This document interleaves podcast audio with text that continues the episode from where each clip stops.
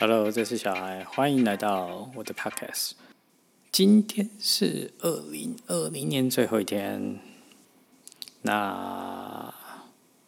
很有趣，我的 EP One 就在最后一天。其实我想 review 一下今年发生的事情。那今年其实呃，台湾算过得还好，没有没有没有太多非常非常大的变化。但是因为我是旅墨工作，那我的原本公司在美国，所以呃，其实整个变化蛮大的。我们公司经历了啊裁员，然后被 merge，就是啊，应该是不给快。就是被买走了，那我们要并入另外一间公司。那整体来说，呃，一开始其实我进这间公司，我自己是希望我可以直接做完之后，这个 staff 我就可以退休。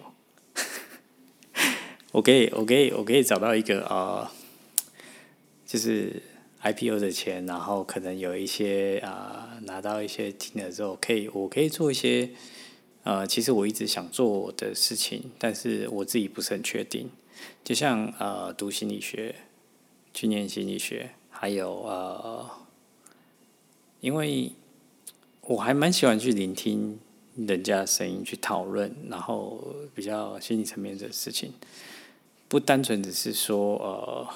但是我的工作是工程师，所以其实有点奇妙，我也不知道为什么，但是呃，我对呃。我在想，也许我当工程师的原因是因为我喜欢啊解决问题，然后其实我很喜欢 DIY，所以这也是为什么我一开始就想做工程师。那心理学其实是另外一个兴趣，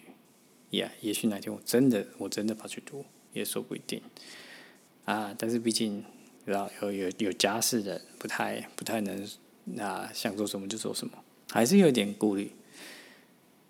啊。所以公司变化很大，那其实工作上的变化其实也有些感觉不出来，但是莫名的压力就来了。那我自己是有一种会有一个情绪，就是情绪压力，就是以往做工程师可能就是写扣啊干嘛的，可是因为现在工作性质其实跟以往的工程师不太一样，其实有时候你要面对客户，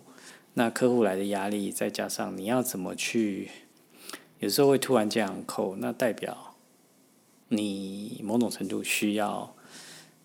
一个 stand by 的状态，就是有时候你放假，你还是在 stand by 的状态。啊，我曾经有过在出席，然后客户要求 uncle，，然后台湾又只有我们这些人，那 你可以做什么？那当然就是 uncle，，然后大家吃完饭，然后。哇！才 uncle 完，昂扣完解决问题的是很有成就感，但是相对你完全不知道那一那一晚出去发生了什么事情。你只要你自己关在一个小房间，然后呃，你的你的你的家人在外面吃东西都吃完了，大家都在那边等。那你你去吃饭的时候，其实是菜有一半，其实大部分都是凉的。对，除了火锅类的之外，然后。就开始之后就觉得除夕的除夕的时间开始有点模糊，你也不晓得呃明年会不会遇到这样的状态。虽然你每年都想避免，但是 可能自己的个性关系比较比较有点呃，就是你你你是比较认真的人，所以呃很多事情的反应、客户的反应，你就会看得比较重。那相对的。你就会比较累，然后你会把情绪挂在那个上面，然后导致你整个人会很紧绷，紧绷很久这样。其实我自己呃换到这份工作的时候，其实我也有想过这件事情，我有在练习去抒发这个感觉，但是其实现在已经五六年了，但是我还不能很完全的去解脱，找到一个方式去去抒发。也许这是工作。缺点，那当然有其他优点可以 cover 它，但是我我想未来更多的工作会比较倾向于这样的状态，就是你很多时候其实面对的客户那边的压力是比较大的啊，有时候可能只有你或者是你的同事可以处理，那没有真正的呃呃美国那边或者是可以及时 support，所以你必须要 settle down 所有的东西啊。那这这这是一个很呃，就是就是你你一你一定会有压力，那这也会让你成长，思考另外一种做法，或者是呃你了解到什么样的 strategy 你可以。用，然后在这上面，所以呃，并且让自己试着去不要管它，不要管它，然后让自己试着去放松，然后也许你就会回来，你就可以有得到喘息的机会。呃，不过我觉得这很难，因为每个人的状况不一样，所以也许。也许我哪天真的真的会了，我会跟大家报告一下。今年虽然整体来说是还可以，那其实比较开心的是，我比较敢放多一点钱去投资，啊，是以往的大概一倍到两倍。那也慢慢觉得，其实我现在的投资的方式是是啊，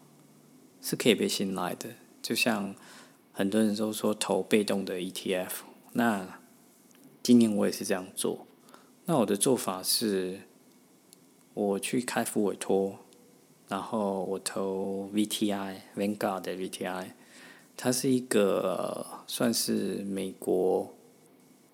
美国主要在美国市场，然后是全市场的 ETF，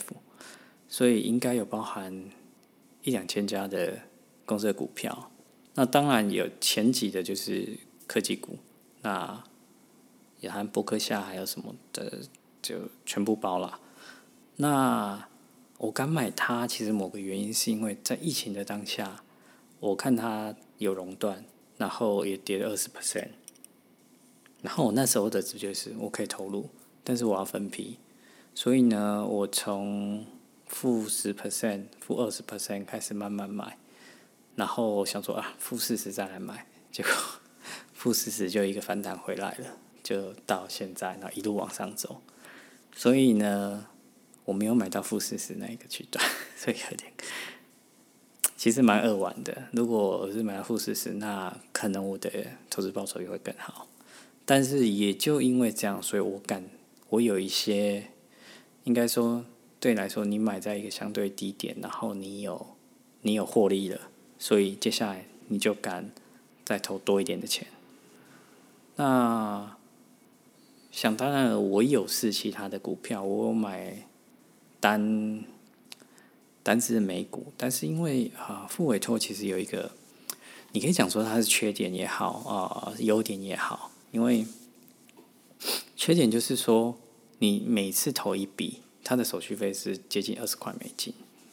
最低最低，所以你买。一百块美金的股票一股，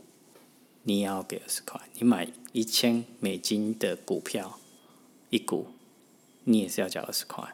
然后当然它是越高，我记得那手续费好像是千分之呃千分之一点五。对，如果我没记错的话，台股可能一买一卖二三十块台币。但是这个好处是说，它会让你思考一下，你是不是要在这时候买股票。所以，呃，它对我来说是一个很好的好处，是我以往台股可能会进出进出这样子，比较频繁进入，但是在美股的时候，我就变得比较谨慎，我会考虑是不是要长期持有，然后我持有的时间会多久。然后我买它做什么？是为了资产，为了股息股利，为了其他东西。其实你会先思考清楚，然后再来做下一步。然后对于 VTI 来说，它就是一个让我想要把本滚大，然后我可以投入多一点金额。就是以往的个股，我真的不太敢单压。单压所有的钱，或者是压五十 percent 在上面，那个整体的风险真的太大了。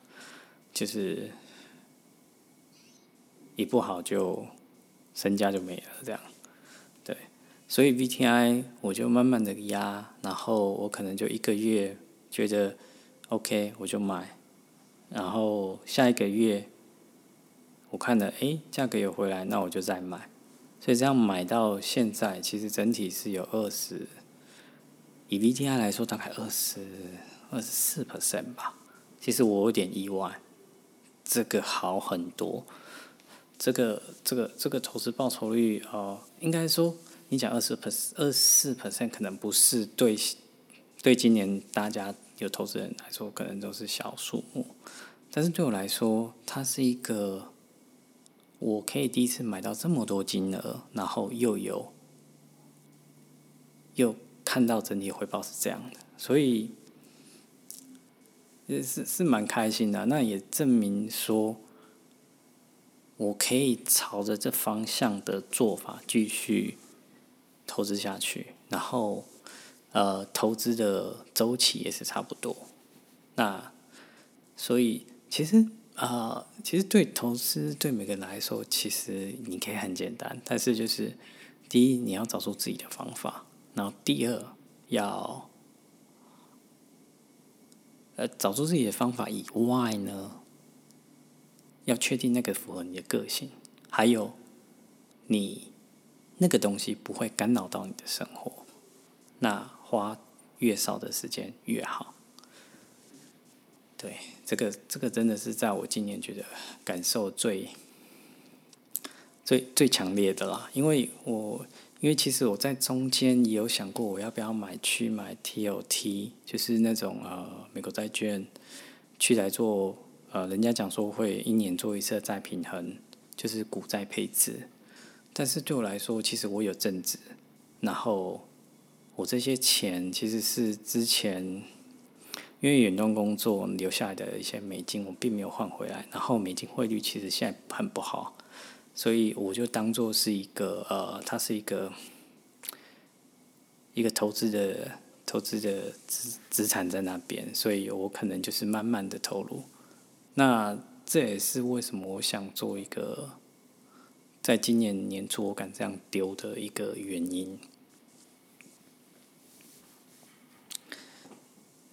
不过看起来还不错，所以啊，再看看明年，但是。其实我也不晓得，但是我觉得疫情有一点严重啊，在国外英国，其实有了疫苗，还有一些，但是股票还是涨，所以整个是有一点诡异，所以我也，我也开开开始慢慢把我自己手上持有的呃个股，就是非被动的 ETF 之类的，都如果我可以出清，如果我好的价格，我就慢慢的减码啊。持有多一点现金，然后转换到全市场的 ETF，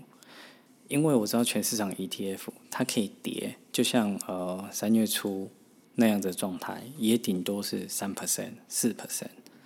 它不会一天跌个二十五 percent。所以当三 percent、四 percent 发生的时候，然后当跌到十 percent 的时候，有大概这个周期顶多会是一个礼拜。或者是再继续跌，OK，二十 percent，可能一个月，那我就有在，我就有机会可以再加码，再去买，因为全市场的 ETF 就是总过来说，它还是会回到原本的正轨上，只是说